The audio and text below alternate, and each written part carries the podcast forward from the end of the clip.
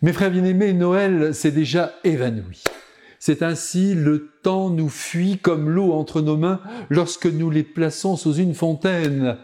Et pourtant l'enfant Dieu dort encore dans la crèche entre ses parents émerveillés par sa naissance, et j'espère que nous l'avons été aussi durant ces jours saints, car sa venue sur la terre en traversant le ventre d'une femme, et quelle femme, est célébrée chaque année pour illuminer notre vie, pour la bouleverser de fond en comble et surtout pour nous faire estimer notre propre humanité et en particulier notre corps sans lequel nous ne pourrions pas nous voir, nous ne pourrions pas nous entendre, nous ne pourrions pas nous aimer.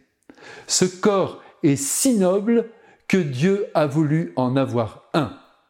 Comme nous venons de le voir, même si l'enfant est très beau et que nous sommes bien au chaud dans les tables, auréolés par la Sainte Famille, l'Esprit Saint saute à pieds joints sur les 30 années de la vie du Christ et nous donne rendez-vous aujourd'hui, au tout début de ce mois de janvier, sur les bords du lac de Tibériade. Dans la tête de Jean, voilà où nous nous retrouvons, dans la tête du Baptiste, qui, accompagné de deux de ses disciples, et nous savons qu'il s'agit d'André et de Jean, vient de reconnaître dans Jésus de Nazareth, son cousin, l'agneau de Dieu. C'est du moins ainsi qu'il le désigne, l'agneau de Dieu. Et un agneau, mes frères bien-aimés, il traverse toujours notre imaginaire avec sur sa toison blanche et douce l'innocence à l'état pur. Mais l'innocence, attention, ce n'est pas la naïveté. Jésus connaît l'humanité pour l'avoir créée. Il sait qu'elle est capable du pire et qu'elle peut aller jusqu'à placer sur la gorge de Dieu un couteau pour l'égorger. Voyez qu'il n'est pas naïf. Il est venu en ce monde pour témoigner de l'amour que nous devrions éprouver comme lui pour le Père du ciel et pour tout humain, qu'il le mérite ou qu'il ne le mérite pas, malgré ses failles ou mieux à cause d'elles, cet homme, cet homme concret que nous rencontrons tous les jours, nous devons lui offrir notre respect, notre bienveillance et notre soutien.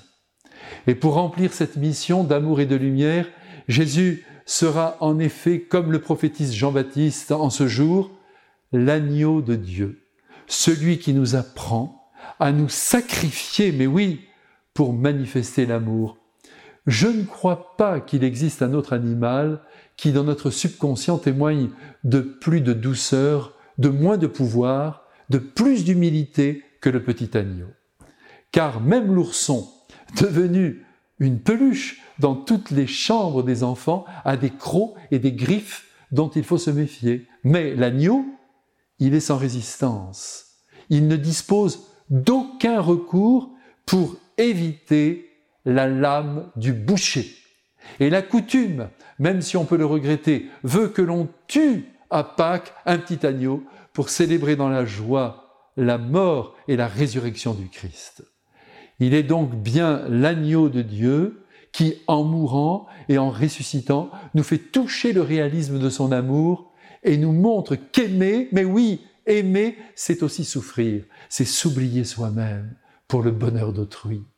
Et une maman ou un papa digne de ce nom savent que je dis là la vérité, si bien qu'il ne faut jamais oublier que l'amour porte un autre nom, celui de sacrifice. Mais oui, et c'est pourquoi nous avons si souvent peur d'aimer.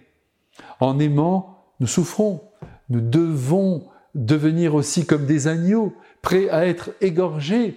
Car quand on aime vraiment, je le redis, on ne vit plus pour soi, on s'oublie totalement. Aussi j'insiste, ne vous mêlez pas d'amour si vous ne voulez pas y passer tout entier. Voilà ce que nous dit aujourd'hui Jean-Baptiste en contemplant le Christ qui s'apprête à choisir ses compagnons de route, tous destinés à mourir par amour. Que l'agneau de Dieu nous bénisse maintenant et nous donne l'envie et le courage d'aimer. Amen.